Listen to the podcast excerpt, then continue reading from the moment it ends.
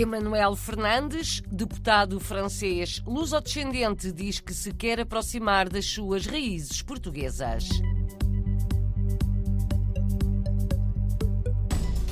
Na Venezuela, a réplica do Santuário de Fátima vai acolher um museu dedicado à imigração portuguesa.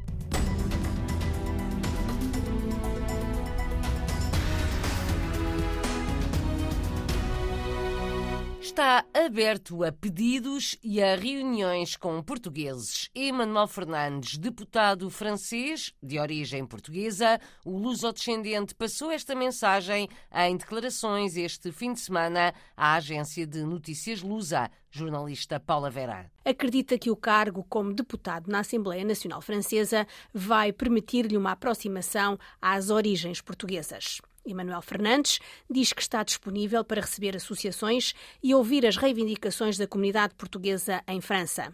O deputado mostra-se disponível e satisfeito por assumir o papel de ouvir e fazer passar as questões das associações portuguesas. O pai do agora deputado é natural de Vila Nova de Gaia e emigrou em 1971. Emanuel Fernandes nasceu em França e lamenta não falar fluentemente português. Foi eleito em junho pelo partido fundado por Jean-Luc Mélenchon, pela França Insubmissa, na região de Estrasburgo. No seu percurso profissional estão projetos numa metalúrgica e uma experiência sindical. O luso-descendente Emmanuel Fernandes é agora deputado na Assembleia Nacional Francesa e espera aproximar-se da comunidade portuguesa.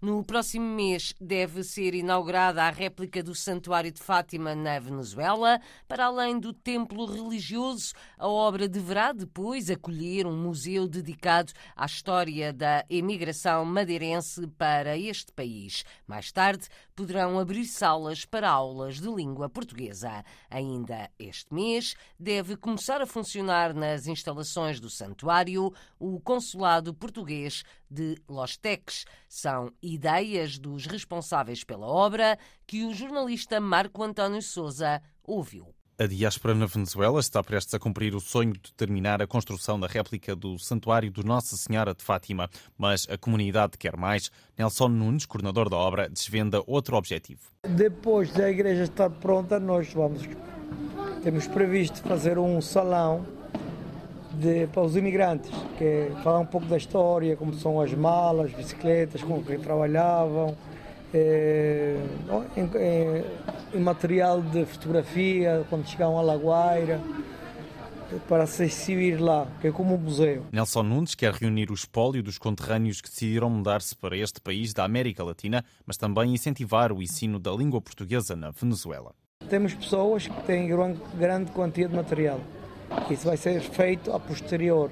Igualmente com os salões para dar classes, classes de português também vai ser feito né, para o próximo ano. Após alguns avanços e recuos, em setembro o consulado em Los Teques deverá também fazer parte das instalações do santuário. Setembro, está previsto setembro. A inauguração da réplica deverá acontecer na segunda quinzena de outubro. O coordenador da obra deixa uma boa notícia a quem quer deslocar-se da Madeira até à Venezuela para assistir à cerimónia. Está previsto para essa altura ter os voos que calhem tanto na ida como na vida para quem quiser ir lá à inauguração. Até o momento, a construção do santuário custou 8 milhões de euros. Deve ser inaugurada no próximo mês a réplica do Santuário de Fátima na Venezuela. Vai acolher também o Consulado de Portugal em Los Teques, mais à frente, um museu da imigração. A partir do próximo ano está prevista a criação de um centro de dia. Este Lugar de Memórias é um livro maioritariamente com textos escritos por portugueses. Está à venda em algumas livrarias no Luxemburgo. A obra vai ser apresentada esta semana no Centro Cultural Camões, na cidade do Luxemburgo. Vai ser na quinta-feira, apesar de o livro ter sido apresentado pela primeira vez há alguns meses. É a primeira edição da Livraria Pessoa, uma associação fundada há quatro anos por portugueses. A ideia é promover a língua e literatura portuguesas no Luxemburgo. Isabel Pascoal, cofundadora da Livraria Pessoa, apresenta o livro na RDP Internacional. És Lugar de Memórias. O livro Esch, Lieu de Mémoire, é a nossa, a nossa primeira edição da nossa, da nossa associação. Surgiu, portanto, em parceria com a Biblioteca de Esch-sur-Alzette, inserido no programa cultural de Esch, Capital Europeia da Cultura. Portanto, lançámos um desafio aos nossos leitores e às pessoas que colaboram connosco, lançámos este desafio para escreverem sobre o sujeito de Esch, fosse uma história ficcionada, fosse uma história verdadeira, conseguimos reunir, portanto, 10, 10 textos, está escrito em várias línguas, portanto é um livro que tem textos escritos em francês, em português, maioritariamente em português, é verdade, e em inglês. E, portanto, reunimos aqui uma coletânea. Este lugar de memórias, a maioria dos textos que foram escritos para este livro são reais ou são ficcionados? Eu acho que os textos têm um pouco, um pouco de tudo. Portanto, o desafio foi lançado no sentido de escrever sobre o tema de Ash. Eh, seguramente haverá há histórias que têm alguma coisa real, uma parte da história que está lá é real, mas há muitas outras que são ficcionadas. O objetivo, e isso nisso cumprimos, foi que fossem o mais reais possíveis, ou seja, tem falar sobre a vila de Eche.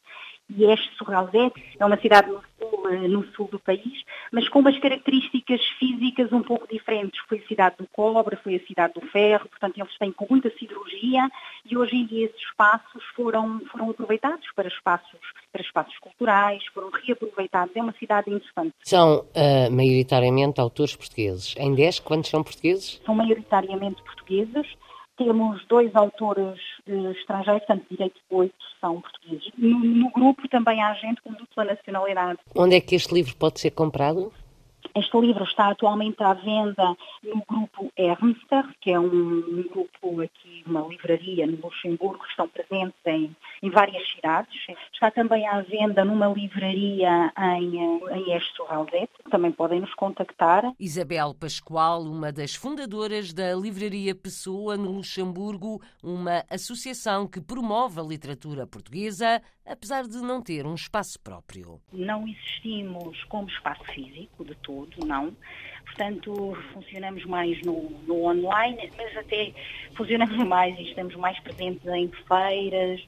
Nós somos uma associação cujo objetivo é promover a literatura e a língua portuguesa no Luxemburgo. De facto, no Luxemburgo, apesar de ser um país pequeno, mas com uma grande comunidade portuguesa, não existe nenhuma livraria portuguesa. Isabel Pascoal, da Livraria Pessoa, uma associação que promove e divulga literatura portuguesa no Luxemburgo. Esta semana vai ser apresentada no Centro Cultural Camões a primeira obra editada por esta associação, Esch Lugar de Memórias.